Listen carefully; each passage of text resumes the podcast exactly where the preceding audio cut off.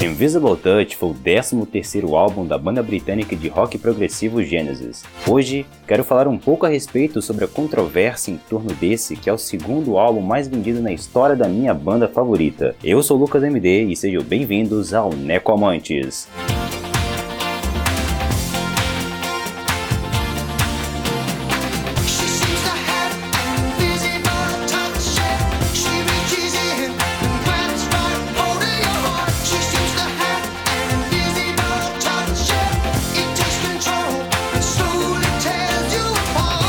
Antes de falar do álbum em si, eu preciso explicar um pouco para aqueles que não conhecem o que é o Genesis e a sua história.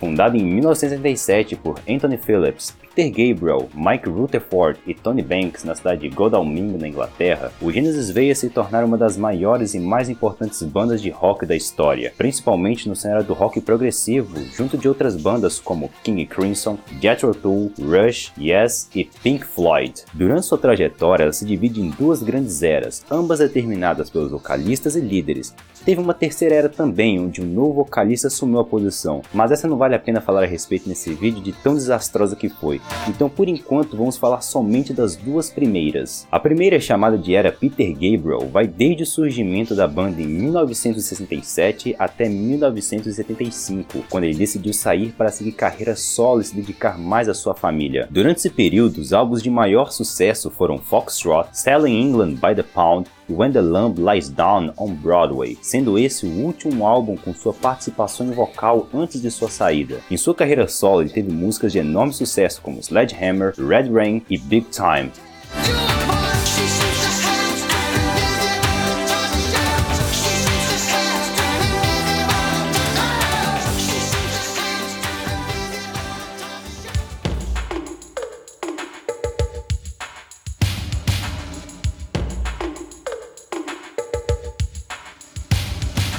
Já a segunda era, chamada de era Phil Collins, um dos grandes e mais importantes nomes da música mundial e que você já deve ter ouvido falar e até mesmo escutado sucessos, como Against All Odds, True Colors e In the Air Tonight. Fora ele ter sido também o compositor e cantor de trilhas sonoras de filmes e musicais da Disney, como Tarzan e Irmão Urso. Ele foi vocalista da banda de 1975 a 1996, sendo essa a era de maior sucesso de toda a história da banda e a que mais emplacou sucesso, como os álbuns A Trick of the Tail, Wind and Wuthering, and Then There Were Three e Duke, sendo que diversas músicas desses álbuns, como Turn It On Again, Misunderstanding e Follow You, Follow Me, se tornaram hits que até hoje são lembrados por muitos como grandes clássicos da década de 80. Mas esse também foi o período em que a banda começou a lançar músicas em uma pegada mais pop rock, new wave, para tornar mais comercialmente populares os futuros trabalhos da banda. E foi então que em 1986 o Invisible Touch era lançado.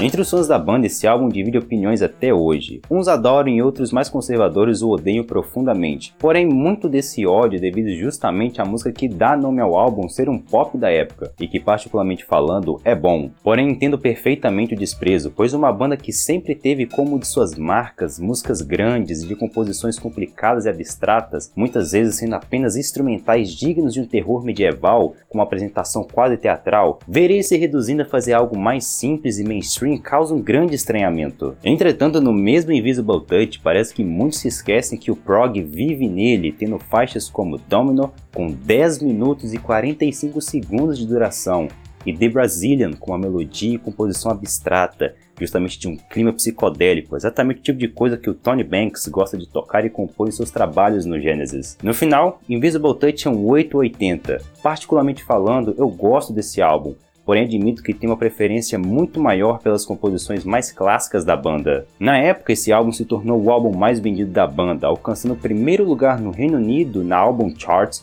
e vendendo 1,2 milhões de cópias. Já nos Estados Unidos, ele alcançou o terceiro lugar da Billboard e vendeu 6 milhões de cópias. Ele só perdeu seu título de álbum mais vendido da banda apenas para o seu sucessor, Weekend Dance de 1991. Vale também falar que o Genesis com Invisible Touch se tornou a primeira banda estrangeira a ter cinco singles de um único álbum atingindo nos Estados Unidos o top 5 da Billboard nas 100 mais tocadas. Com Invisible Touch sendo a primeira e única banda da música a atingir o primeiro lugar nas paradas de sucesso sucesso.